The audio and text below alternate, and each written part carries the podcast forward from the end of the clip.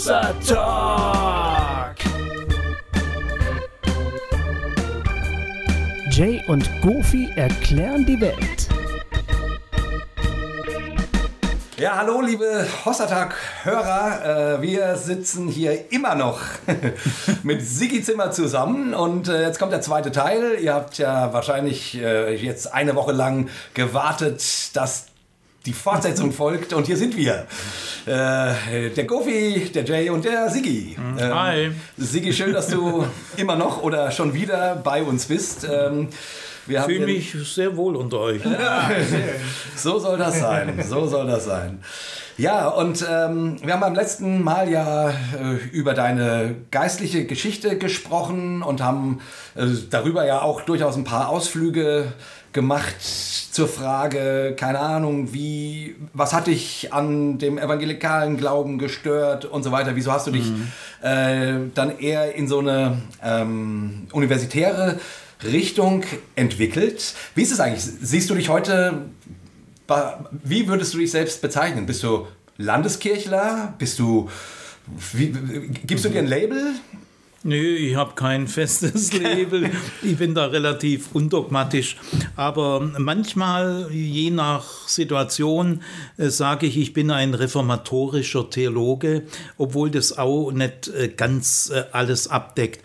Aber ich kann in gewisser Hinsicht sagen, ich bin beheimatet in Martin Luthers reformatorischen Grunderkenntnissen. Mhm. Aber ich habe auch andere Heimathäfen so entdeckt, zum Beispiel die sozialgeschichtliche Bibelexegese, äh, die finde ich sehr gut. Äh, sie achtet vor allem auf die kleinen Leute, die Kleinbauern, die Tagelöhner, die Pächter, äh, die Frauen, die Kinder, die Alten und so.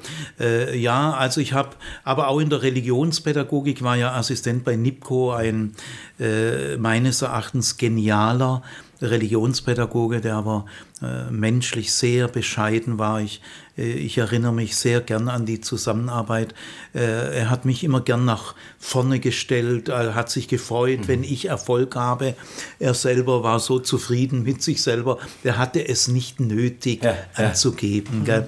Naja, also ich habe an der Universität gelernt. Es gibt dort auch viele gute Leute. Äh, die Universität kann man nicht mit einem einfachen Satz charakterisieren. Es gibt dort sehr schlechte Dinge, ja. schlechte Dinge, mittelmäßige Dinge, gute Dinge und sehr gute. Und ich halte mich halt vor allem an die sehr guten und guten. Und die gibt es ja. wirklich. Gell? Deswegen äh, ich habe da meinen Weg gefunden. Gell? Ich bin in der Landeskirche ja bewusst geblieben.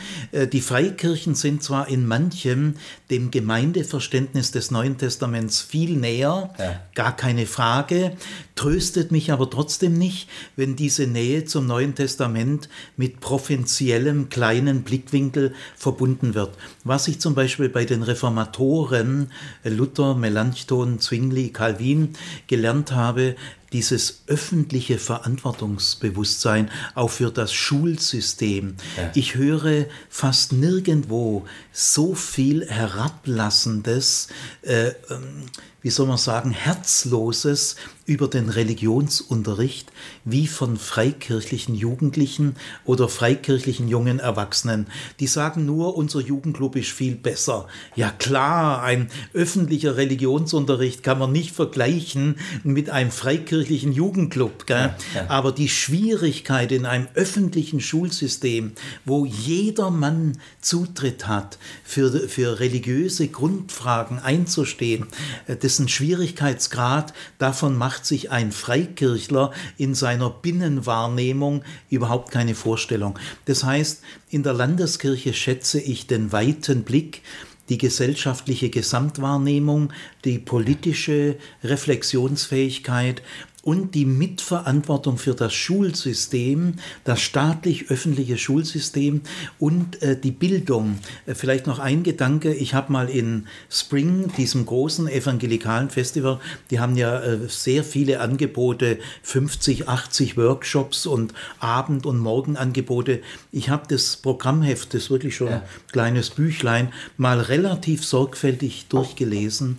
Das Wort Bildung kommt nicht vor. Also äh, da ist auch ein gestörtes Verhältnis zur Welt der Bildung und zum, zur Welt des Lernens. Gell? Und das schätze ich an der Landeskirche. Also ich bin, kann man schon sagen, ein landeskirchlicher Theologe mit lutherischer Prägung, sozialgeschichtliche Bibelexegese, also die Fragen der Gerechtigkeit, der Barmherzigkeit sind da ganz wichtig. Aber ich bin schon offen für meine Schwestern und Brüder aus den Freikirchen. Hat sich die Art und Weise, wie du die Bibel liest. Ja, bevor wir zum Bibelverständnis kommen, ich, Ah, ich, ich will. Jay hat, hat noch Nee, Hintergedanken. Jay. Ich will noch ein paar äh, k- kurze Dinge, bevor wir dann wirklich richtig ins Thema gehen. Ähm, mich würde noch mal zum einen interessieren, das ist ja, also einen wollte ich darauf hinweisen, ähm, weil du jetzt gerade sagst, dass du dich sehr im, in der lutherischen äh, Theologie auch verortest. Ähm, nun macht ihr mit Worthaus ja dieses Jahr, äh, habt ihr das Thema Luther. Ne? Ja. Ähm, Im Mai ist es, glaube ich, Im Mai, jawohl. in Heidelberg. In Heidelberg? Ja, Ähm, also einfach, um jetzt mal noch, auch mal so einen kurzen Werbeblock ja äh, für gerne. Worthaus Ja, zu machen. zu. Gute Idee. Ja, ähm, tu dir keinen weil- Zwang an. Weil gerade passt. ähm, als ich das gesehen habe, ähm, habe ich gedacht, äh, war mein erster Gedanke, ah ja, ganz interessant, aber Sigi ähm, kenne ich jetzt von lebendiger Bibelauslegung. Aber jetzt sagst du gerade, Luther ist, du bist ein Luther-Fan. Was erwartet uns da? Ja, ich habe nicht gesagt, ich bin ein Luther-Fan. Äh, ich bin beheimatet in Martin Luthers reformatorischen Grunderkenntnissen. Ist nicht das Gleiche. Also wir haben uns entschlossen vor diesen riesigen Jubelfeiern, Ja. die ja äh, 2017 beginnen, 500 Jahre Martin Luthers Thesenanschlag, 31. Oktober 1517. Also im Jahr 1517 wird die EKD und aber auch die theologischen Fakultäten eine Riesenbatterie von Ja, offiziellen Lutherfeierlichkeiten. Da haben wir gesagt, wir wollen vorneweg, ein Jahr früher, unabhängig von kirchlichen Interessen, Luther mal mit einem unverstellten Blick betrachten. Nämlich Luther nicht konfessionell, äh, Luther aber auch nicht äh, idealisieren, aber auch nicht verteufeln. Ich bin deswegen kein Luther-Fan und ich bin vor allem auch kein Fan der lutherischen Kirche. Ich bin zwar Pfarrer der lutherischen Kirche auch, aber vom Beruf bin ich Theologieprofessor, aber ich bin auch, außerdem auch Pfarrer der lutherischen Kirche. Ich bin deswegen kein Fan von Martin Luther, weil der junge und mittlere Luther, also in den jüngeren Jahren, hat wirklich bahnbrechende Entdeckungen an der Bibel gemacht. Deswegen äh, als Fan der Bibel bin ich bei Luther gar nicht weit weg, weil Luther hat mich schon auch gelehrt, dass ich Tomaten auf den Augen habe.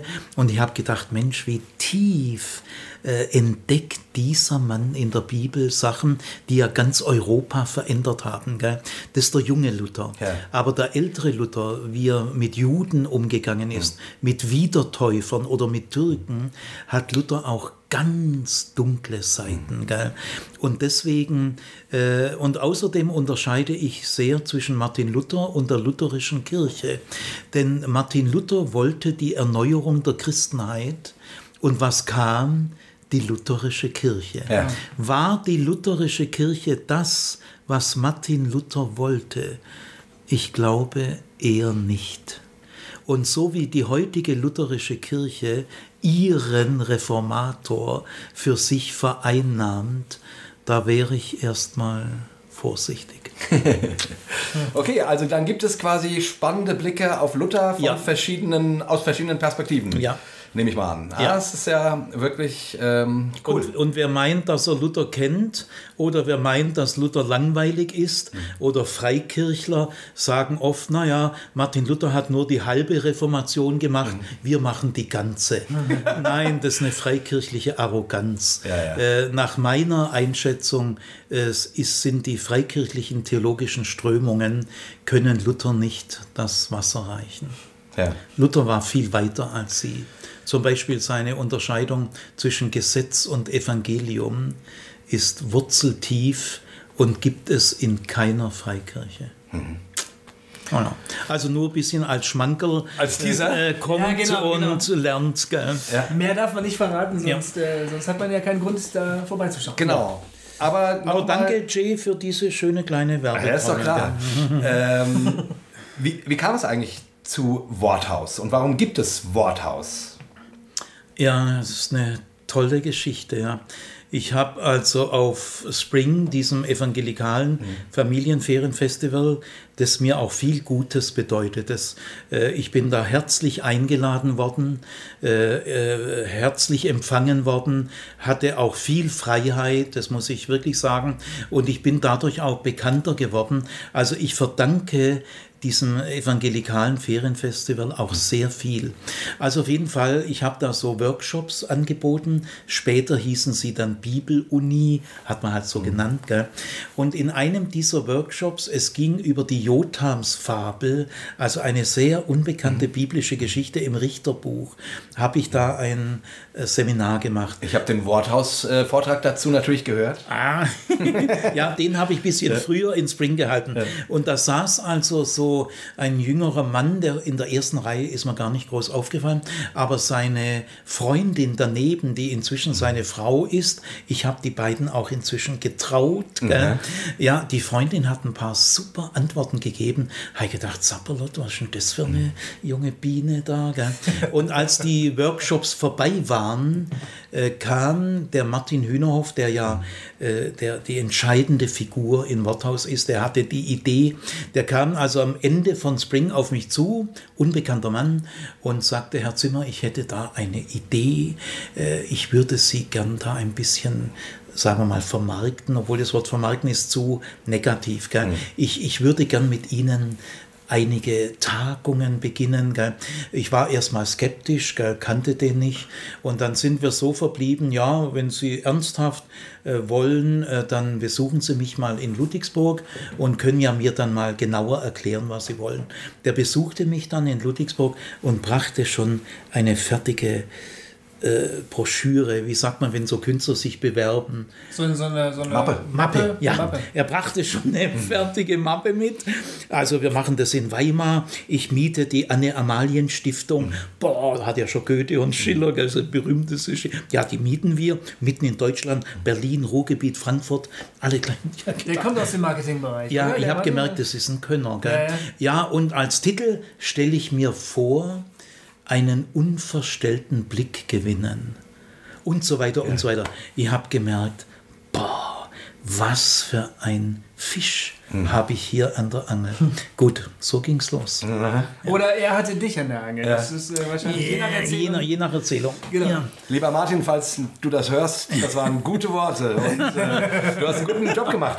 Aber warum gibt es denn Worthaus? Was, was ist euer, Ja, eure also Idee damit? äh, die, die Grundidee von, von Martin, die ich aber natürlich teile, gell, er hat dann auch die anderen entscheidenden Leute, hat er alle zueinander gerufen, also die, die Kerntruppe, Vorstand und wir sind ein kleiner Verein, muss man ja juristisch. Äh, die, äh, jeder kennt den Martin Hühnerhoff, aber die untereinander kannten sich meistens nicht. Gell. Und wir haben uns dann ein paar Mal getroffen und haben eine gemeinsame Vision entwickelt, nämlich wir wollen das ABC des christlichen Glaubens völlig neu entdecken und zur Diskussion stellen. Und äh, ergebnisoffen. Wo wir landen, wissen wir nicht. Gell? Aber wir begeben uns auf einen Flug in offenes Gelände, keine Denktabus, keine Denkverbote, äh, große Wertschätzung der Wissenschaft, der Universität. Wir haben also von Anfang an gesagt, wir arbeiten mit der Universität zusammen und wir richten uns, das war die ursprüngliche Idee, an Menschen, die äh, den, dem christlichen Glauben der Kirche völlig fernstehen. Äh, das haben wir auch teilweise erreicht. Wir haben viele Rückmeldungen. Ich könnte wunderschöne Geschichten erzählen äh, von Leuten, die durch Worthaus erstmalig in ihrem Leben mit Religion konfrontiert wurden. Ja. Ein, ein Geschäftsführer einer Weltfirma, äh, dem eine Religionslehrerin den Link zu Worthaus gab, der hat überhaupt keinen Kontakt zur Kirche, ist auch gar kein Mitglied einer Kirche. Ähm, der, dem hat die Frau gesagt, hör dir das mal an, es ist interessant. Und dann hat sie gesagt, mein Mann ging am Samstag in sein Arbeitszimmer, es war im Sommer, er hat die Jalousie runtergelassen, das macht er eigentlich normalerweise nicht und blieb da so irgendwie fünf Stunden da oben. Er hat also drei Vorträge hintereinander angehört und hat zu seiner Frau gesagt, wenn das religiös ist, dann werde ich religiös. Das ist ja richtig cool. Ja, und so könnte ich euch 50 andere Geschichten erzählen. Unglaublich. Ah, toll.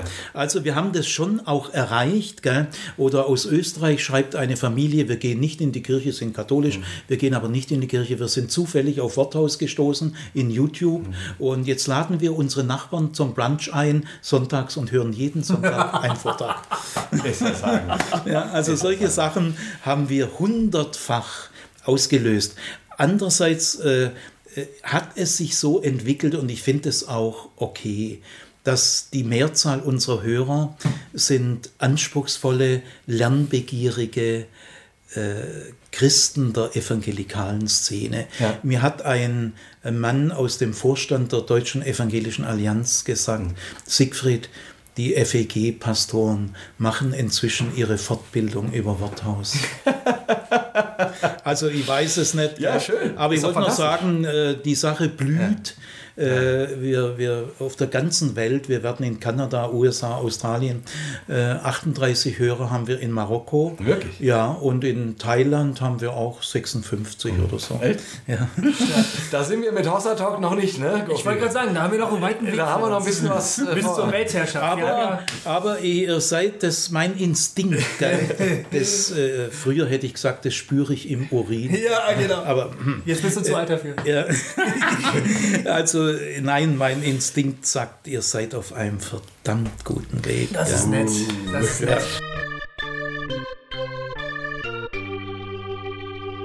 Hossa Talk! Ja, Jetzt das wollte, ist ich, jetzt wollte ich vorhin so eine, so eine elegante Ja, ja. Überleitung zum Bibelthema machen, fand ich auch ziemlich elegant, gell? Und so, ne? Jay hat zwar reingegrätscht. das macht er immer so. Das ma- ja, ja, Das, ist wird, immer so. Ich werde hier immer abgegrätscht. Ja, ja, ja. Ich will immer mehr wissen, als Zeit ist. Das ist das Problem.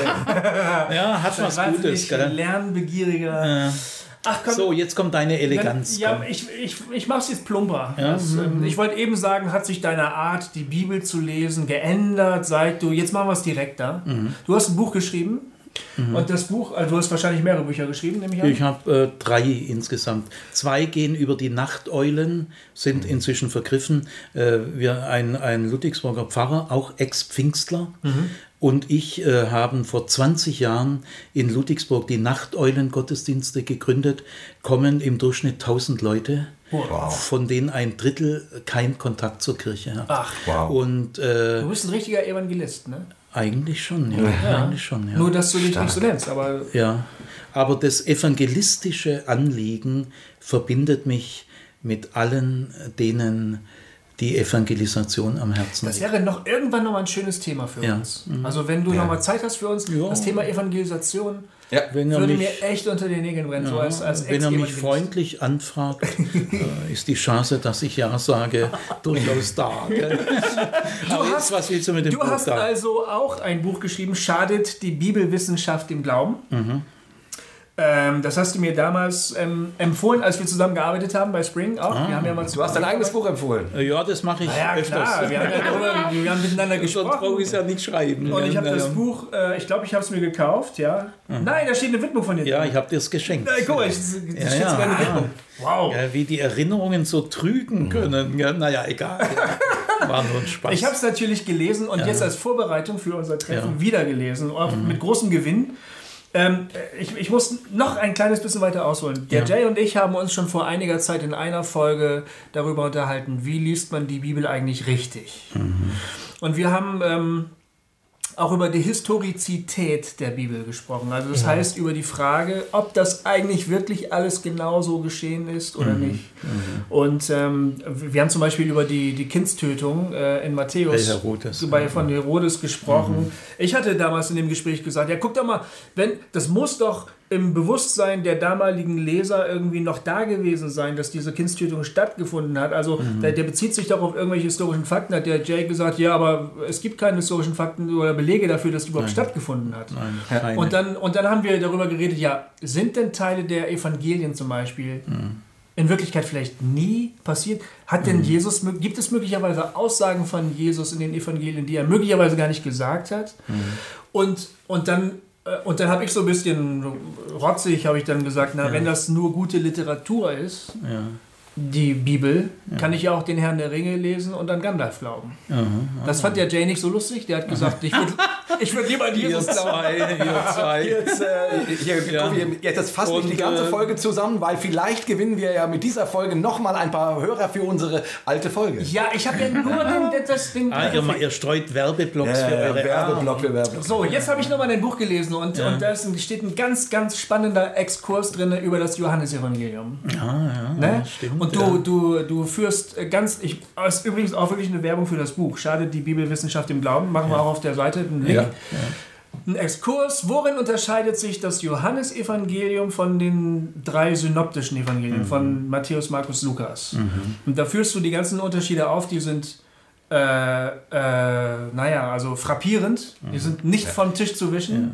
Die sind sind viel zahlreicher und tiefgreifender, Natürlich. als man so geschwind beim Lesen merkt. Ja. Vor allem, wenn man Ja. harmonisierend liest. Genau, wenn man ja- einfach genau. sagt, es gibt vier Evangelien und die zähle ich alle zusammen. Ich pick mal da und pick mal da. Mhm. Also was man in äh, frommen Kreisen, sag's mal mit allem Respekt, was man mit, in frommen Kreisen nicht lernt, dass es zum Respekt vor der Bibel auch gehört, dass jedes Evangelium sein eigenes Profil hat. Ja. Und dass man also auch, auch lernen kann, das lernt man an der Universität, wie denkt Matthäus, wie baut er das auf und äh, Markus und Lukas, die drei sind relativ ähnlich, haben aber auch viele Unterschiede, Große aber Unterschiede. große Unterschiede. Aber das Johannesevangelium schlägt völlig aus der Art. Ja. Es ist zwar auch ein Evangelium, weil es äh, äh, hat auch biografische Elemente vom öffentlichen Wirken, Sterben und Auferstehen. Das nennt man ein Evangelium, aber es ist völlig anders aufgebaut und es äh, vor allem die Sehweise, wie das Johannesevangelium, der Schreiber des Johannesevangelium Jesus sieht, äh, was ihm äh, wichtig ist, ist tief anders wie bei den Synoptikern. Ja. Ich will aber gleich damit meine jüngeren Hühnerchen äh, nicht schlapp machen, äh, sagen, das äh, ergänzt sich auch gegenseitig auch. Ja. Der, die drei Synoptiker sind ein Geschenk Gottes an die Christenheit und das Johannesevangelium auch. Du gehst aber so weit in Ja. dem Buch zu sagen, dass das Johannesevangelium Jesus Worte in den Mund legt, Aussagen in den Mund legt, die er eigentlich nicht gesagt haben kann. Habe ich das richtig verstanden? Nein, Ah, okay. äh, du drückst es äh, zu äh, vereinfacht aus. Okay. Äh, ja, also äh, es stehen im Johannesevangelium Worte, die der äh, geschichtliche Jesus nicht gesagt hat. Aber Soweit hast du recht, aber Okay. falsch wird es, wenn du sagst, das Johannesevangelium oder der Schreiber, Der Schreiber. legt es Jesus in den Mund. Nein, Okay. Das wäre problematisch. Das wäre problematisch. Ja, nein. ist der Unterschied? Ja, da ist ein ganz tiefer Unterschied. Im Johannesevangelium äh, lebt ganz tief die Überzeugung, von der ich ausgehe, dass Gott selber diese Überzeugung in den johannäischen Gemeinden, die haben einen eigenen Gemeindeverband, der in der Ursprungszeit selbstständig war, die haben auch ganz eigene sprachliche Angewohnheiten. Die johannäische Sprache äh, ist ganz anders im Griechischen äh, als die synoptische Sprache. Also die Gemeinden haben eine ganz eigene Sprache entwickelt, aber das ist jetzt mal nebensächlich. Nein, in dieser Gemeinde gibt es folgende Überzeugung. Äh, Nach der Auferweckung Jesu kommt der Paraklet. Den gibt es bei den Synoptikern gar nicht. Das ist der Heilige Geist. Luther sagt, es kommt der Tröster. Ja. Und jetzt heißt es im Johannesevangelium in den Abschiedsreden, der Tröster, nicht das Johannesevangelium, gell, der Tröster wird der Heilige Geist wird euch in alle Wahrheit leiten. Da ist ein Gefühl dabei, bis jetzt seid ihr noch gar nicht in aller Wahrheit. Der Tröster führt euch dann vollends in die ganze Wahrheit. Und der Tröster wird es von dem meinigen, sagt Jesus, nehmen und euch geben. Gell? Also dieser Tröster, der Heilige Geist, legt Jesus Worte in den Mund. Aber der Heilige Geist ist nicht das Johannesevangelium. Ja, da hast du recht. Und der Heilige Geist sagt, ich äh, sagt von Jesus oder Jesus sagt im Heiligen Geist, der Auferstandene, sagt, ich bin der gute Hirte, ich bin das Licht der Welt, ich bin das Brot des Lebens, äh, ich bin äh, die gute Tür, ich bin der wahre Weinstock, ich bin der Weg, die Wahrheit und das Leben. Diese Ich bin Worte stammen vom Parakleten und sind eine echte Offenbarung die aber der irdische Jesus nicht gesagt hat. Der kann das auch gar nicht gesagt haben, weil das stellt sich ein schlichter äh, fundamentalistisch evangelikaler Christ nicht vor. Er ist da viel zu naiv. Gell?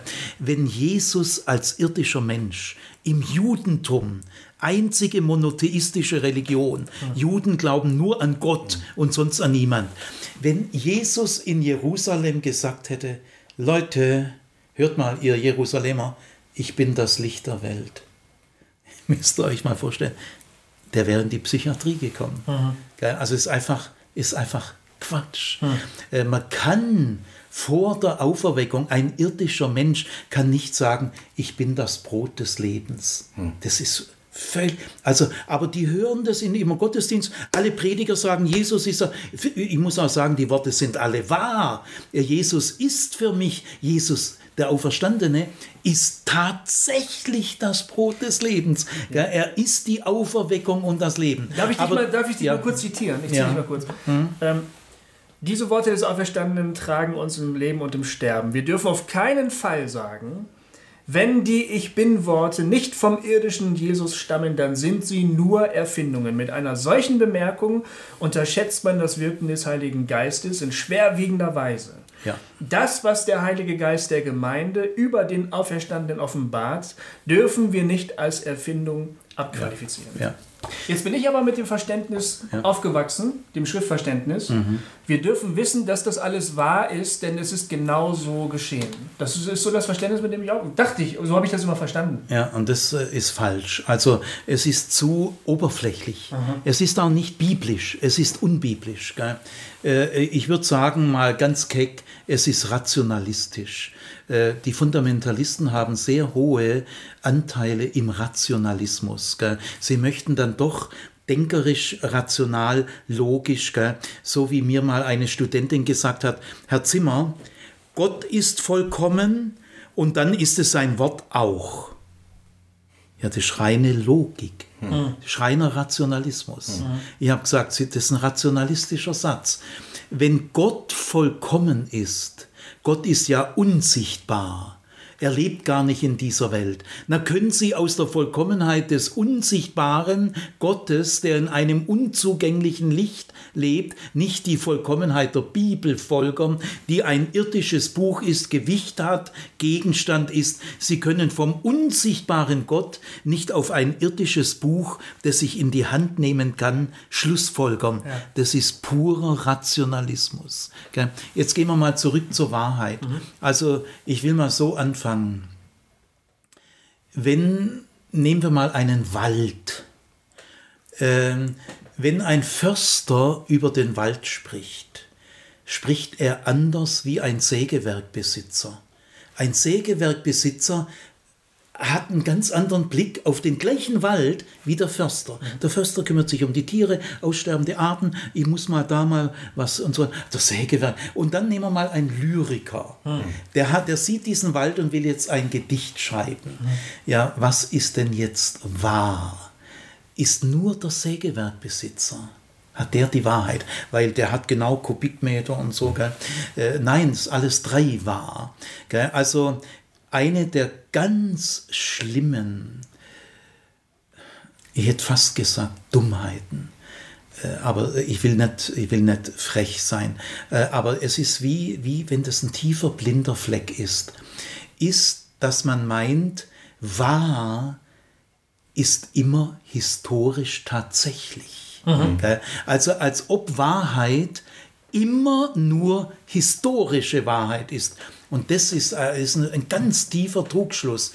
Also ne, dann, ne, zum Beispiel die Gleichnisse Jesu. Gell? Mhm. Es natürlich, Jesus hat Gleichnisse gesprochen, aber ich will, ich will mal andere Beispiele bringen. Es gibt in, in Warschau einen Pädagogen, der heißt Janusz Korczak, berühmter jüdischer Arzt, äh, Leiter des Waisenhauses in Warschau, erste Kinderrepublik. Gell? Und dieser Janusz Korczak, gell, der ist im, im Warschauer Ghetto 44 von den Hitlertruppen äh, mit den Kindern vergast worden. Gell? Dieser Janusz Korczak hat schon als Medizinstudent zu den Medi der hat Medizin in Warschau studiert, Kindermedizin, und er hat zu seinen Kommilitonen gesagt, Leute, wir müssen mal in die Elendsviertel in Warschau gehen. Wir kennen die Kinder viel zu wenig, die wir nachher behandeln. Und dann schicken wir sie wieder zurück in die alte, feuchte äh, Wohnung ohne Sonne und so weiter. Wir müssen das Leben dieser Kinder erkunden. Er selber kam aus der Oberschicht, sein Vater war Rechtsanwalt. Jetzt schrieb dieser Janusz Korczak ein Buch, das heißt Die Straßenkinder. Und er schrieb ein Buch, das heißt Das Salonkind. Dieses Salonkind hat es nie historisch gegeben. Es hat ein bisschen biografische Züge, aber er verdichtet in diesem Salonkind 20 Jahre messerscharfe Beobachtung und Erfahrung, wie die Oberschichtskinder leben. Das kannst du in einer historischen Person gar nicht so ausdrücken. Und die Straßenkinder, die Hauptpersonen der Straßenkinder, sind alle fiktional. Das heißt, die sind rein literarische Gestalten. Die sind aber nicht erfunden, sondern da steckt jahrelange Beobachtung der Elendsviertel drin. Das heißt, ein fiktionaler Text, ein literarischer Text kann mehr historische Wahrheit enthalten als ein historischer Tatsachenbericht. Gell?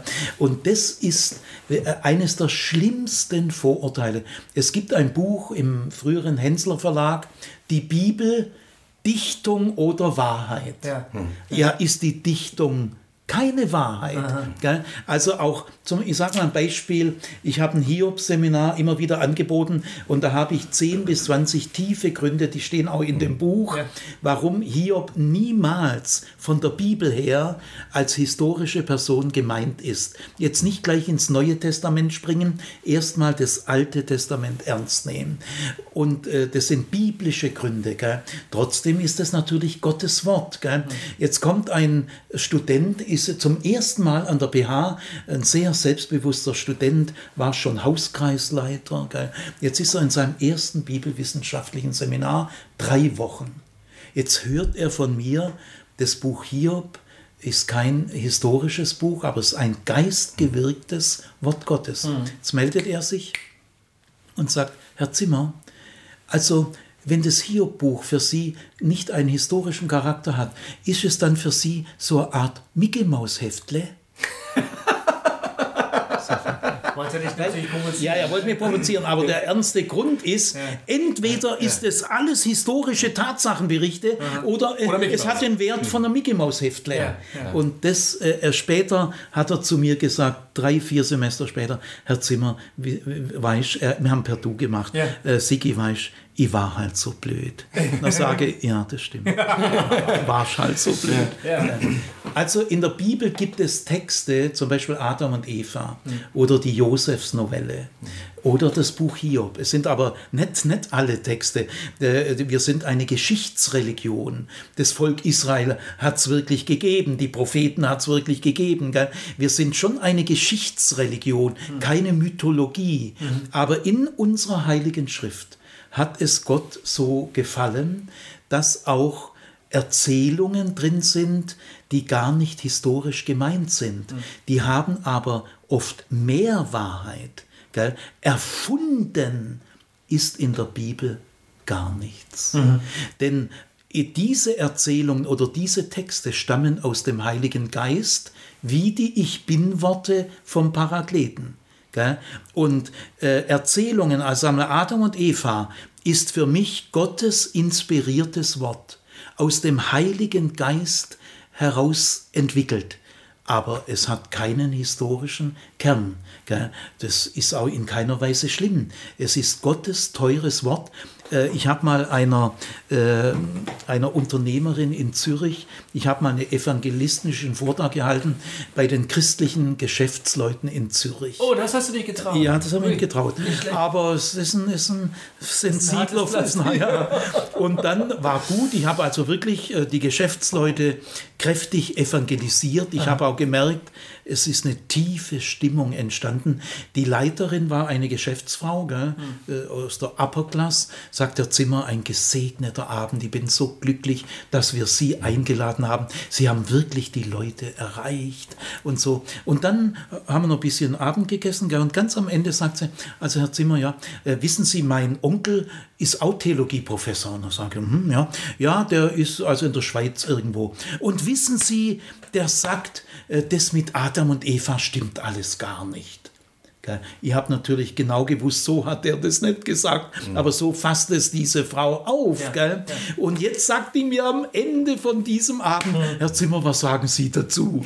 da habe ich innerlich gedacht, lieber Gott, muss das jetzt noch kommen? Ja, das, das war so schön gewesen. Ja, ja und jetzt habe ich ihr das so gesagt, wie ich das auch sonst ganz bibelgläubigen Menschen sage. Ich habe dieser Frau gesagt, also Frau Müller, sagen wir mal, mhm. ich weiß nicht mehr, wie die heißt. Also Frau Müller, die Erzählung von Adam und Eva ist Gottes inspirierte Wort. Ganz zuverlässig. Alles ist wahr. Höchste Autorität. Die, die hat schon leuchtende Augen gekriegt. Gell? Hat gesagt, das glaube ich wirklich. Mhm. Aber die Zuverlässigkeit und Wahrheit dieser Erzählung liegt nicht auf der historischen Ebene. Mhm. Jetzt hat mich diese, ich muss wirklich sagen, arme Frau, sie hat mir wirklich leid getan, die hat mich angeguckt. Sie, sie hat, es hat irgendwie im Gehirn gearbeitet. Sie hat irgendwie gemerkt, ich nehme die Geschichte genauso ernst wie Sie, ja. eigentlich noch ernster. Weil ich habe gesagt, sie ist Gottes inspirierte Wort. Das ist es wirklich. Voller Zuverlässigkeit, voller Autorität, geboren aus dem Heiligen Geist. Gell? Alles Wahrheit. Aber die Wahrheit liegt nicht auf der historischen Ebene. Sie liegt wie beim Wald, nicht auf der Ebene Förster, nicht auf der Ebene Sägewerkbesitzer, äh, sondern sagen wir mal auf der lyrischen Ebene. Ja. Aber die ist auch Wahrheit. Ja. Das ist eine ganz schön kühne Aussage, oder? Das ist vom Geist Gottes gewürgtes Wort. Genau, dazu habe ich nämlich ein bisschen auch ein ja. paar Fragen. Ja, bitte. Ähm, äh, wie, ähm, also, nee, wie fange ich an? Egal, einfach mal los. Einfach mal reingesprochen. Wir kriegen schon hin. Die, ähm, also ich bin Christ geworden mit der. Ah nee, erst wollte ich noch eine Bemerkung machen. Wer sich dafür Aha. interessiert und wer Worthaus noch nicht kennt, äh, wie du die Schöpfungsgeschichte auslegt. Äh, ja. auslegt. Die Erzählung von Adam und Eva. Genau, da, da hast du quasi eine ganze Vortragsserie. Ja, acht Vorträge, acht Vorträge die man wirklich hören kann, die großartig sind, wo du so ins Detail gehst, mhm. äh, dass es einen manchmal schon, manchmal, manchmal man denkt, äh, das gibt's doch gar nicht, ja. ähm, was er jetzt aus diesem einen Wort holt und so. Das ist wirklich. Und damit will ich ausdrücken, ich nehme diese Erzählung ernster sehr, sehr ernst. als ihr. Genau, mhm. genau. Also einmal nur nochmal, falls ihr den noch nicht kennt, hört euch das an. Das ist mhm. wirklich sehr hörenswert. Mhm. So, ich bin. Danke, Jay. Ich bin quasi. Ich liebe Komplimente. ja, ähm, nee. Jetzt habe ich die draußen gemacht. Ach, egal. Ähm, wir hatten es vorhin von Luther. Ja. Ähm, einer seiner großen äh, einer seiner großen Sätze ist ja Sola Scriptura. Ja. Ähm, allein die Schrift ja. als als Prisma, um Wahrheit zu finden, sage ich jetzt mal, ne? um, um, um zu sagen, das ist christlich oder das ist nicht christlich äh, mhm. oder in die Richtung sollten wir gehen oder in die nicht oder, oder das glauben wir und das mhm. glauben wir nicht. Also um, um da irgendwie ein Kriterium zu finden. Ich muss dir zugeben, dass ich immer mehr Schwierigkeiten mit diesem Satz habe. Sola Scriptura. Ja, Sola Scriptura, weil ich das Gefühl habe, ähm, also aus mehreren Gründen, zum einen, ähm, also ich finde den in der, in der Zeit, wo ihn, hieß, wo ihn Luther gesagt hat, ja. sehr richtig. weil er sozusagen, weil damals alles irgendwie durcheinander ging und man irgendwie mhm. eben kein, kein, ähm, kein Brennglas äh, hatte, weil, mhm. weil irgendwie jeder konnte irgendwie glauben, nicht, was man wollte, aber trotzdem, äh, da kam der Tetzel mit dem Ablass und so weiter ja. und so fort. Also es war alles. Es war sehr von der Kirche her be genau. beherrscht. Die Kirche hat, ja. hat gesagt, so und so ist das und fertig. Ja. Und Luther hat nun, hat nun. Sagt Vorsicht, Vorsicht. Hat nun äh, etwas. Hört lieber auf die Bibel. In die Mitte gestellt, wo er sagte, prüft doch selber. Mhm. Sehr gut. Ich sage immer, äh, mhm. es gäbe ohne diese Sätze keine Aufklärung und mhm. nichts. Das ist quasi, die Aufklärung ist die säkulare Fortsetzung sozusagen äh, über den Ratio dann als und so. Ähm, das lasse ich jetzt mal einfach so, weil das schaffen wir heute Abend nicht. Genau. Ich stimme dir da nicht zu, aber ist egal. egal. Mach es, du willst ja auf was anderes Genau, ich will raus, ja. darauf hinaus, ja. dass ich ähm, das Problem ähm, empfinde. Die Bibel ist so ein divergentes Buch. Ja. Da gibt's, da streiten Stimmen miteinander ja. oder unterhalten sich, positiv ja. gesagt. Das ist eine Dialoggemeinschaft. Ist genau, sagen, die, die, die Schriften diskutieren miteinander, versuchen. Es ist kein Küchenrezeptbuch. Genau, also es ist nicht so einfach, ich schlage die Bibel auf, lese ich mal den Satz. J, ich stimme dir von Herzen äh, zu. Und jetzt sagt, und das, das sagt jetzt Und Gott wie kann so ein Sammelsurium sola scriptura sein? Genau. Und wie ja. äh, mein Problem, was ich habe, ist, ja. ähm, ich merke, wir sind heute, also als Jugendlicher, als ich Christ geworden bin, ja. war das so einfach. Ich habe die Bibel auf, aufgeschlagen und dann, und dann klar, irgendwann kam, war klar, okay, nur ein Satz reicht nicht, bisschen Kontext sollte man schon noch mit bedenken. Äh, und dann liest man ein Kapitel weiter und denkt, stimmt das einigermaßen? Und dann sagt man, hm, okay, da gibt es noch die Aussage und so weiter. Also es wurde immer ein bisschen komplizierter. Heute, äh, nachdem ich jetzt die Bibel wirklich so viele Jahre lang mit auch Begeisterung gelesen habe ja. und mit Schrecken manchmal, ja. mit Schrecken, weil ich manchmal dachte, What the fuck? Was ist das für ein Buch? Ja. Hier, was ist das für ein Heiliger, der 450 Balspriester einfach mal abmassakriert mhm. ähm, und, und, und als Heiliger gefeiert wird? Jemand, den wir heute äh, als Terroristen bezeichnen würden. Ja. So, ne? Ja. Also so diese ganze, so diese ganze äh, Frage Sola Scriptura, selbst wenn das so wäre, wie macht man das? Ja, das ist die, die, der letzte Satz war dein wichtigster. also ich will, ich will dir mal nur ein Beispiel sagen. Also einer der wirklich bedeutenden großen systematischen Theologen unserer Zeit ist Michael Welker. Mhm. Der war lange Zeit, ist auch jetzt ein bisschen älter wie ich, ich kenne ihn gut. Äh, der ist jetzt auch im Ruhestand, hat an der Harvard-Universität, macht er Gastvorlesungen. Der hat mal in einem Bändchen, das heißt Reformation, Potenziale der Freiheit. Hat er, liest es mal nach, äh, das ist ein kleines Bändchen mit vier Kapiteln. Ein Kapitel heißt Solas Scriptura in einer pluralistischen Gesellschaft. Mhm. Und er begründet sehr tief, sehr qualifiziert, dass das Sola Scriptura in einer pluralistischen, modernen, manche sagen postmodernen, mhm. ich halte von dem Wort postmodern gar nichts, ich sage lieber spätmodern. Äh, das, Fluide das, modern. Gut, also das Sola Scriptura in einer echt pluralistischen Gesellschaft, die immer pluralistischer wird, noch wichtiger ist als zur Zeit von Luther. Ah. Äh, also nur das sage jetzt nicht nur ich, ich habe da die gleiche Meinung wie Michael Welker, aber auch viele andere Universitätsprofessoren, Wilfried Herle und andere. Aber das Sola Scriptura, wenn man gewohnt ist, die Bibel fundamentalistisch, harmonistisch zu lesen, es ist alles gleich wichtig, es stimmt alles, es ist alles historisch, das bricht weg. Gell?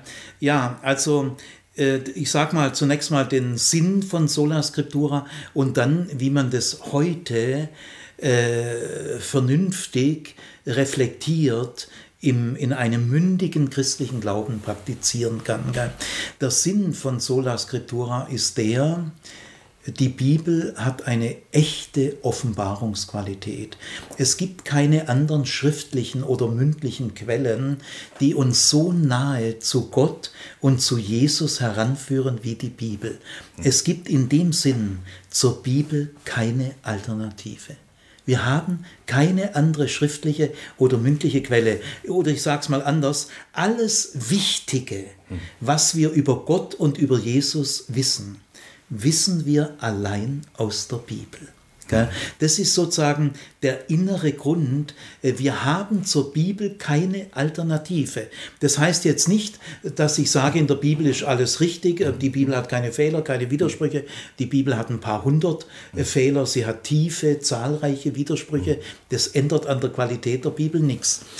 Also wie kann man das Sola Scriptura heute gesund und helfend anwenden? Das heißt, erstmal von Jesus her lesen. Also sola scriptura heißt bei Luther nicht äh, 1. Chronika 12, Vers 4 und äh, dieses Ping-Pong-Spiel. Nein, wir müssen alles von Jesus her erobern. Kein Satz in der Bibel darf Autorität erhalten an Jesus vorbei. Würde Jesus 400 Balzpriester abschlachten? Glaube ich nicht. Mhm. Würde Jesus, nur weil der Pharao verstockt ist, Tausende von Erstgeburten durch ein Würgeengel, die ihnen die unschuldigen Kinder den Hals zudrücken. Also ich frage auch unsere lieben Hörerinnen und Hörer, dann dürft ihr euch jetzt nicht in die eigene Tasche lügen. Gell? Ihr müsst euch jetzt selber beobachten, wo ihr in fromme Tricks ausweicht dann kommt ihr nicht weiter. Also ich sage... Was meinst du mit frommen Tricks? Ja, einfach so jetzt ausreden. Ja. Stellt euch jetzt mal bitte dieser Problematik, die ich jetzt sage. Ja. Äh, könnt ihr euch wirklich ernsthaft vorstellen, dass Jesus tausend Kinder im Schlaf den Hals zudrückt, dass sie sterben? Äh, würde Jesus das gut finden? Äh, äh, würde Jesus es gut finden, ganze Städte, er lehrt ja in der Bergpredigt, liebt eure Feinde, weil euer Vater im Himmel sie auch liebt. Also ich kürze das jetzt mal ab. Im Alten Testament gibt es sehr viele grausame Massaker, äh, an unschuldigen Menschen und die werden auf Gott zurückgeführt. Gell? Mir hat mal ein Sechsklässler gesagt bei Elia, Herr Zimmer, äh, der war wirklich angefochten. Glauben Sie, dass Gott heute auch noch mal so Befehle, dass man 400 Leute umbringen soll? Gibt Gott heute auch noch so Befehle? Da sage ich, nein, da brauchst du keine Angst haben. Weißt du, ich glaube sowieso nicht, dass dieser Befehl von Gott kam. Ich glaube aber, dass die Menschen damals in Israel wirklich der Überzeugung waren, genau. dass dieser Befehl von Gott kommt. Genau. Aber weißt du, ich habe Jesus kennengelernt, ich kenne seine Bergpredigt und ich kenne seine Ethik. Und all, jetzt rede ich wieder auf Erwachsenenebene, alles, was dem Gottesverständnis Jesu krass widerspricht, seiner Ethik widerspricht. Ich folge in der Bibel Jesus nach. Also auch mein Bibellesen ist Jesus-Nachfolge. Hm.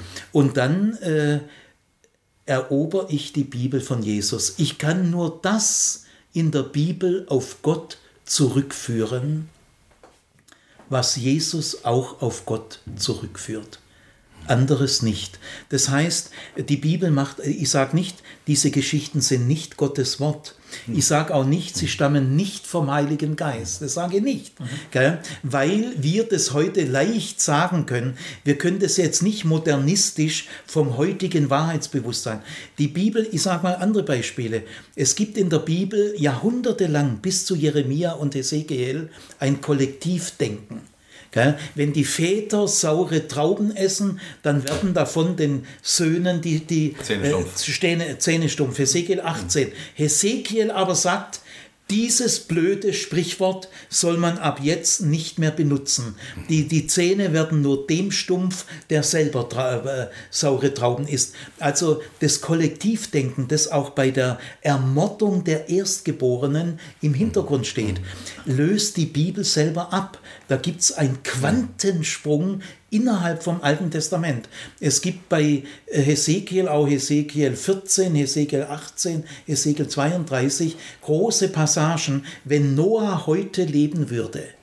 er würde nur noch sich selber retten, aber nicht mehr seinen ganzen Clan, weil das Clan-Denken gilt nicht mehr. Oder äh, sagen wir mal Auferstehung der Toten. Äh, Abraham, Mose, David, Jesaja, Hiskia wissen nicht, was die Auferstehung der Toten ist. Denn die Toten gehen in die Scheol, in ein Schattenreich, da legt man sich zu den Vätern. Ab einer bestimmten Zeit entsteht der Glaube an die Auferstehung der Toten. Also ich will damit sagen, es hat keinen Sinn, fundamentalistisch oder evangelikal, die kommen hier nicht weiter. Mhm. Die Bibel wie in einer Salatschüssel rumzurühren. In der Bibel ist alles gleich richtig, gleich wichtig. Nein, es gibt in der Bibel eine echte Entwicklung in der Offenbarungstiefe. Ja. Und von Jesus her lese ich die Bibel. Und dann gewinnt das Sola Scriptura eine von Jesus her, und das meint Luther.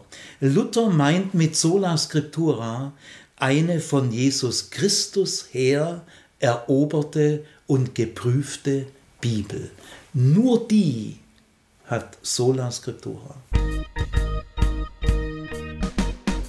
Ja, richtig. Luther hat ja auch durchaus gesagt, wenn etwas dem Evangelium widerspricht, dann, widerspre dann, widerspreche ich mit Christus. Ne? So. Ja, ja, also, also sprich, ja, ähm, ähm, ja. gut. Ja, okay, mhm. finde ich, ähm, mir ist es von der Praxis her immer noch nicht ganz klar. Also ich, ich gehe da völlig mit. Das mhm. ist auch die Art und Weise, wie sich mir, ähm, ich habe ja, habe ich irgendwann mal in einem Hossa Talk gesagt, irgendwie zehn Jahre lang keine Bibel mehr gelesen, weil ich es nicht mehr konnte. Mhm, Glaube ich gleich. Ja. Weil ich damit nicht mehr zurechtkam, alles gleichwertig sehen zu können. Und ich dachte, das kann doch gar nicht wahr sein. Es gibt in der Bibel Wichtiges und Unwichtiges. Genau. Und das Wichtige muss nach vorne. Und nach diesen zehn Jahren ähm, habe ich das war gut, das war wichtig, weil ich diese, weil ich musste mich dieser komischen Blicke auf die Bibel entledigen. Ja.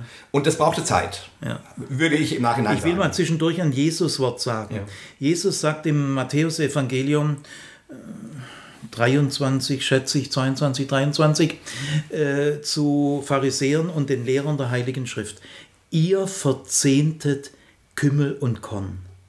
Aber das, was in der Heiligen Schrift wichtiger ist, das unterscheidet er selber. Mhm. Das, was wichtiger ist. Gell? Jesus sagt auch mal, äh, alles, was ihr, äh, was ihr wollt, dass euch die Leute tun sollen, das mhm. tut ihnen. Das ist in der Bergpredigt äh, Kapitel Matthäus 7, Vers 1. Mhm. Das ist die goldene Regel. Und jetzt sagt Jesus, in diesem Satz, hängen die ganze Torah und die Propheten. Also es gibt zwar auch den Satz, wenn ein Jota anders wird, äh, den lieben die Fundamentalisten, gell? das ist auch ein Satz Jesu, der hat einen bestimmten Hintergrund, aber im gleichen Matthäusevangelium, wo Jesus sagt, wer ein Jota ändert, gell, sagt er, die ganze Heilige Schrift ist zusammengefasst in, in, in der goldenen Regel. Gell? Oder er sagt, was wichtiger ist. Oder ein jüdischer Zeitgenosse sagt, was ist das wichtigste Gebot für dich in der Bibel? Das steht in Matthäus 22. Da sagt Jesus nicht, was eine saublöde Frage, in der Bibel ist alles wichtig. Die Frage heißt ja, was ist das wichtigste Gebot? Da sagt Jesus, das kann ich dir sagen. Liebe Gott von ganzem Herzen und den Nächsten wie dich selbst.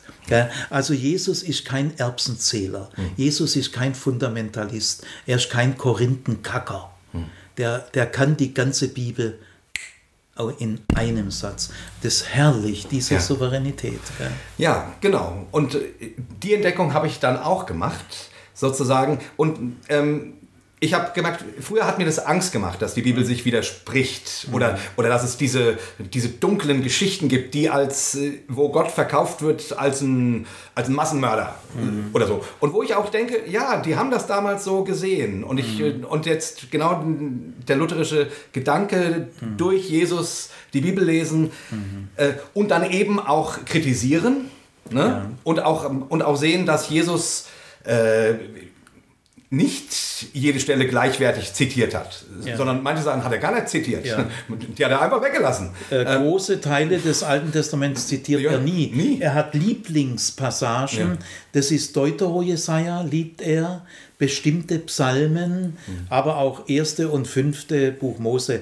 Aber er hat eine ganz starke Zuneigung zu dem mittleren Teil des Jesaja-Buches, Jesaja 40 bis 55, und zu bestimmten Psalmen. Die zitiert er ständig. Ja. Ja.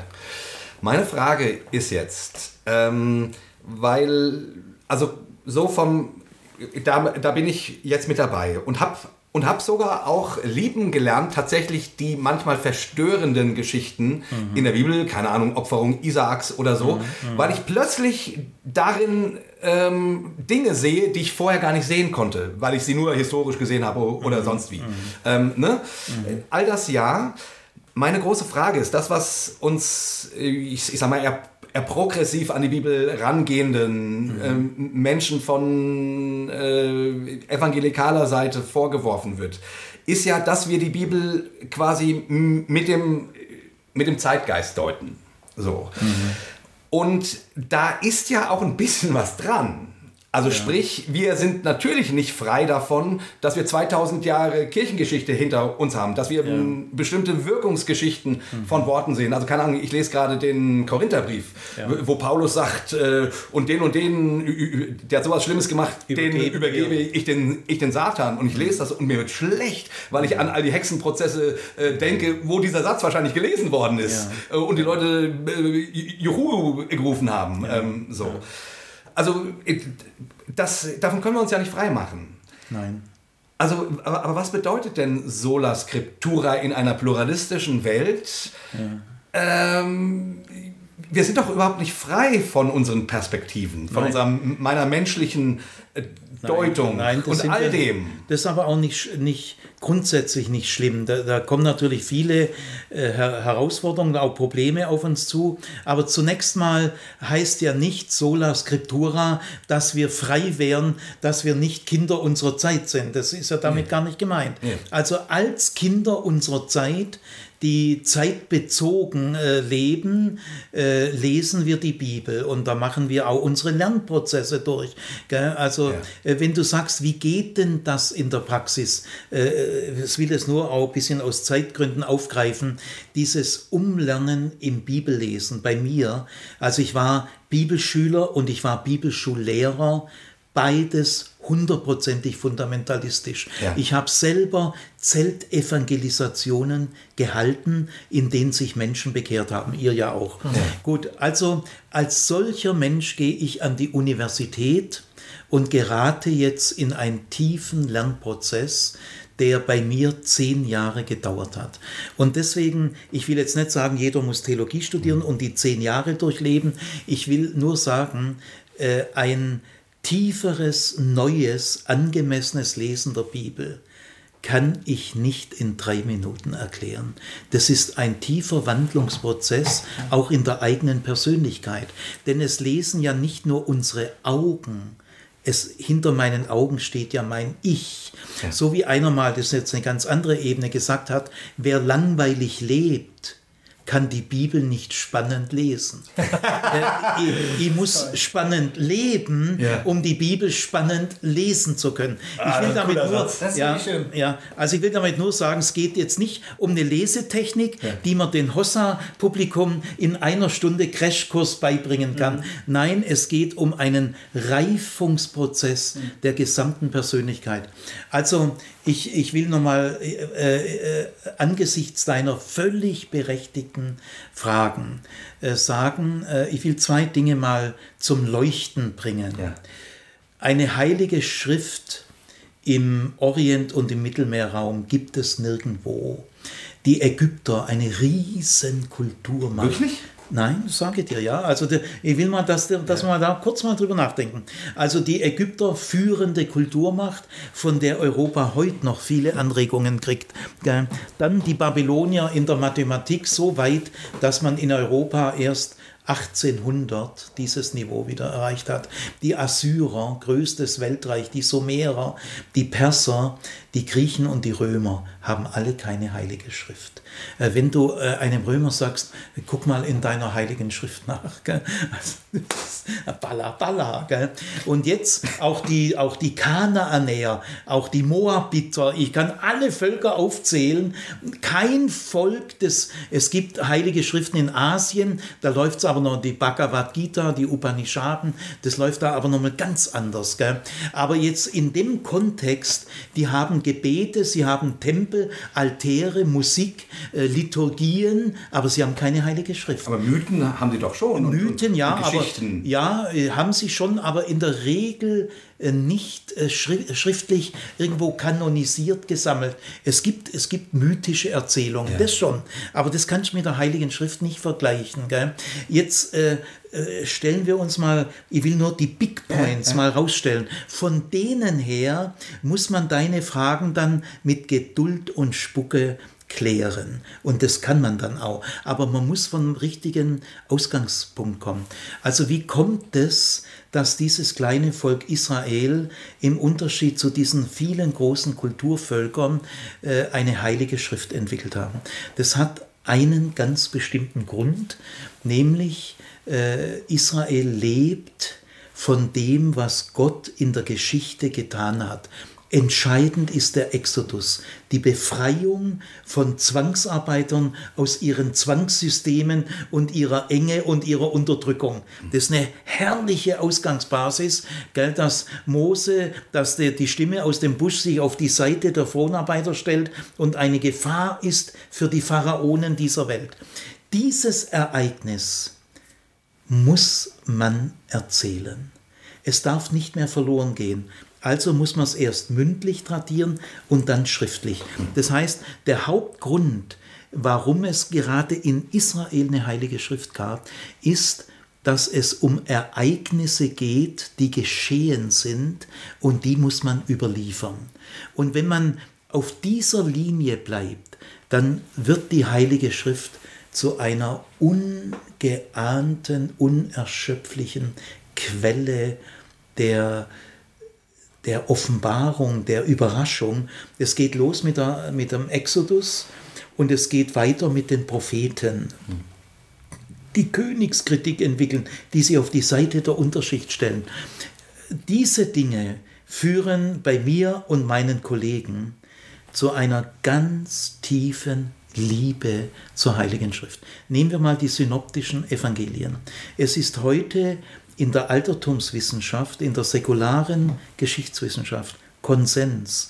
Es gibt in der gesamten Antike keine schriftliche Quelle, bei der über Aussätzige, Arme und Kranke so eine Aufmerksamkeitspegel liegt wie in den synoptischen Evangelien. Es gibt keine wirklich? An, wirklich Wow. Das ist wirklich. Ja, und, das, und auch die Königskritik zum Beispiel kümmert Evangelikale und Fundamentalisten nicht. Aber lies mal das Königsgesetz äh, im fünften Buch Mose, da steht nur drin, was der König nicht darf. Du sollst nicht viele Rosse, nicht viele Frauen, du sollst dich nicht erheben über deine Volksgenossen und lies dieses Gesetz bitte täglich, bevor du einschläfst und wenn du aufwachst. Ich sage dir, so ein Königsgesetz gibt es auf der Welt nicht. Jetzt ich habe ja nur ein paar Minuten. Also von diesen Überraschungen her liebe ich die Heilige Schrift und spüre, und dann Jesus selber ist für mich natürlich ein absolutes Highlight. Gell? Äh, er hat ja auch Zeit und Raum für kranke äh, Arme gehabt. Gell? Das ist meine Bastion. Nicht eine Inspirationstheorie, die ich mir einbilde, die ich über die Bibel schmeiße. Die Bibel darf keine Fehler haben, keine Widersprüche. Und jeder, der das sagt, der glaubt nicht richtig. Also im, im Gegensatz zu, diesem, zu dieser Ideologie, die man über die Bibel stülpt, gehe ich von der Qualität der Ereignisse aus, die in der Bibel berichtet wird. Und das gewinnt mein Herz. Und von diesen, die Authentizität und Gerechtigkeit des Amos, die Befreiung der Fronarbeiter, Hiob in seinem Leid, Gell? Er, er, er darf ausreden, frech. Und Gott sagt, hier hat richtig geredet. Also ich will damit sagen, die Bibel hat solche unglaublichen Stärken. Amen. Dass ich Ja. diese Fragen, wenn wir mehr Zeit hätten, gell, äh, wir, wir können diese Fragen lösen. Sie stellen äh, diese Leuchtpunkte der Bibel äh, nicht in Frage und diese Leuchtpunkte leuchten weiterhin. Noch ein schlauer Kommentar von dir, Jay? Da müssen wir aufhören. Ja, Wahnsinn. Äh, Ich, aber man, ich meine, man möchte nicht mehr viel dazu man sagen. möchte nicht mehr dafür. Ich, ich hatte eigentlich sogar auch noch eine, eine Frage, die hätte ich, aber du hast die gerade nicht beantwortet. Ah, ja, ja, gut, äh, deshalb muss ich die nicht mehr stellen. Ähm, ich würde am liebsten, am liebsten würde ich hier Schluss machen. Ja, ich äh, vielen, vielen Dank, Sigi. Das Ja. war stark. Ich, ähm, ich, ich bin immer jemand, der manchmal sehr skeptisch an die Bibel rangeht, beinahe wie ein Agnostiker, ähm, der, sich, Gut so. der sich daneben stellt und sagt, Momente mal. Und dann, und, und dann kriegt sie mich wieder, so ähnlich wie du das gerade schön äh, gemacht hast, an so Punkten, wo ich denke, was sind das nur für Worte? Wer hat sich das denn ausgedacht? Das ist ja heilig. Das ist ja eine andere Sphäre. So und so weiter. Ne? Da, Und das fordert mich heraus und so weiter. Ne? Und ich, ich, ich bin immer wieder äh, ähm, irgendwie zwei Schritte vor, einen zurück. Ja? Äh, Mal so, mal so. Aber ich finde, in diesem, in, die- in diesem Ringen, in diesem Kampf, der mich manchmal, manchmal verrückt macht Ja. Und Das manchmal beschämt so, ja. und manchmal Aber beglückt. Jay, da musst du durch. Ja, da muss man durch. Musst durch gell? Und in fünf oder zehn Jahren unterhalten wir uns wieder. Gell? Da bist du ein paar Kilometer weiter. Ich will äh, den Hörerinnen und Hörern nur sagen, äh, die moderne Bibelwissenschaft, die ich jetzt seit 30, 40 Jahren nicht nur gelernt habe, studiert habe, die ich ja selber jahrzehntelang anderen beigebracht habe. Äh, Die moderne Bibelwissenschaft hat das Leuchten der Heiligen Schrift bei mir verstärkt. Also ich liebe heute und schätze heute die Heilige Schrift mehr als Lehrer auf einer fundamentalistischen Bibelschule. Sie ist für mich spannender geworden, tiefer geworden und ich muss mir nicht mehr so viel vormachen. Dass die Bibel Fehler und Widersprüche hat, äh, dass es gewalttätige Passagen gibt, die, denen wir ethisch nicht mehr zustimmen können. Alle diese Dinge müssen wir offen anerkennen, äh, nicht einfach wegwischen, weil es wir nicht gern haben. Gell? Und das, diese Dinge ändern aber an dem Sola Scriptura und an der Offenbarungsqualität der Bibel nichts. Ich habe, ich weiß, die Zeit ist, ist spät, aber ich tr trotzdem muss ich noch eine Frage stellen. Und zwar begegnet mir immer mal wieder in, keine Ahnung, evangelikalen ähm, Zusammenhängen äh, begegnen mir solche Sätze wie, wenn man sich erstmal auf äh, die liberale Theologie einlässt ähm, oder auf progressive Theologie oder wie man es auch immer nennt, dann ist das quasi der erste Schritt dazu, dass man beim Atheismus landen wird. Ja, das ist Quatsch. Genau, sag doch Ist noch mal ein paar Sätze dazu. Ja, das ist eine Gespenster. weil dieses Vorurteil begegnet mir sehr, sehr Ja, oft. mir ist es millionenfach Ja. begegnet. Und solange Menschen mit solchen Vorurteilen arbeiten, verraten sie sich selber. Dass sie keinen Lernprozess eingehen wollen, das sind solche Gespenster, äh, die man da aufbaut. Gell? Äh, Wenn das nicht mehr stimmt, was stimmt dann überhaupt noch? Gell? Da gibt es eine ganze Reihe äh, solcher frommen Ängste. Diese frommen Ängste bedürfen einer Heilung die müssen geheilt werden. Äh, weil äh, das andere gilt eben auch, jeder Umstieg, jedes Neuland geht nur auch mit Verunsicherung. Äh, es, wir müssen dieses Umlernen ist nicht ganz einfach. Gell? Vor allem dann, wenn man so äh, geprägt worden ist. Ich habe auf der PH äh, viele Studierende, die gar nicht religiös waren. Also in jedem Semester kommen zu mir Studierende, Herr Zimmer, äh, wir haben Theologie als drittes Fach gewählt. Wir wussten nicht, was wir sonst wählen. Und Theologie kann man mit jedem Fach kombinieren. Also haben wir halt Theologie gemacht. Gell? Aber wissen Sie, Herr Zimmer, wir sind nicht gläubig und wir kennen uns in der Bibel nicht aus. Aber jetzt haben wir ein Semester studiert, bei mir oder so, gell? oder zwei. Und Herr Zimmer, Jetzt ist Theologie unser Lieblingsfach. Was müssen wir tun, damit wir Theologie noch als Hauptfach äh, beim Prüfungsamt, das erlebe ich jedes ja. Semester, aber auf fundamentalistisch-evangelikaler Seite, weil die schon, Herr Zimmer, sind Sie etwa gläubig? Gell? Also das ist ein tiefes Leid, dass die frommen Kinder und Jugendlichen äh, so verdorben werden in ihrer, in ihrer Abgeschirmtheit. Gell? Alles andere Angst, du wirst Gott untreu, du wirst dein Glauben verlieren. Mit solchen Ängsten halten sie ihre Schäfchen bei der Stange. Was für eine Armut. Lernen ist so schön. Äh, in der Bibel heißt es, meine Schafe hören meine Stimme. Ich bin zum Bibelschulleiter hin uh, damals und habe gesagt, Bruder, sowieso, ich gehe an die Universität äh, studieren. Ich bin dort Nobody, ich kenne niemanden, ich fange beim Nullpunkt an. Gell. Da sagt er, oh, pass auf, dass dein Glauben nicht verlierst. Sage, Bruder, sowieso, es das heißt doch in der, im Johannesevangelium, meine Schafe hören meine Stimme. Hm. Äh, so ein Kleinglaube. Gell. Naja, Gut, soweit mal.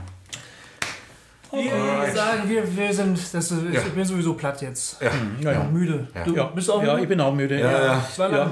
ja aber es war schön aber und schön. Wir, ich hoffe sehr, dass ihr das in den richtigen Hals bekommt, gell? Mhm. dass ihr das nicht jetzt so pauschal vom Tisch wischt. Habt ihr nicht den Eindruck, dass da manches auch stimmt?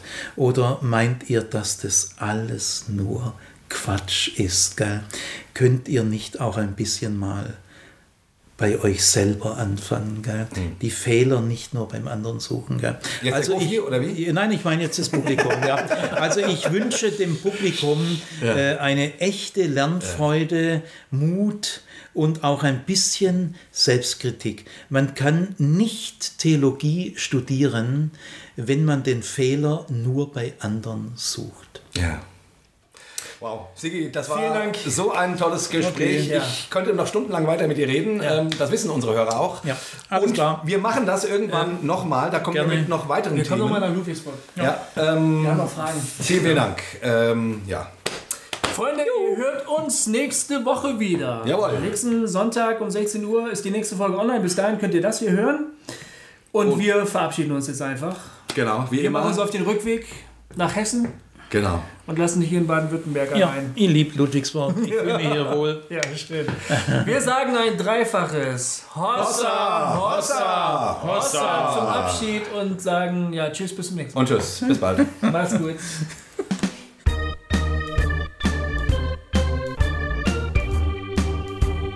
Hossa Talk. Jay und Goofy erklären die Welt.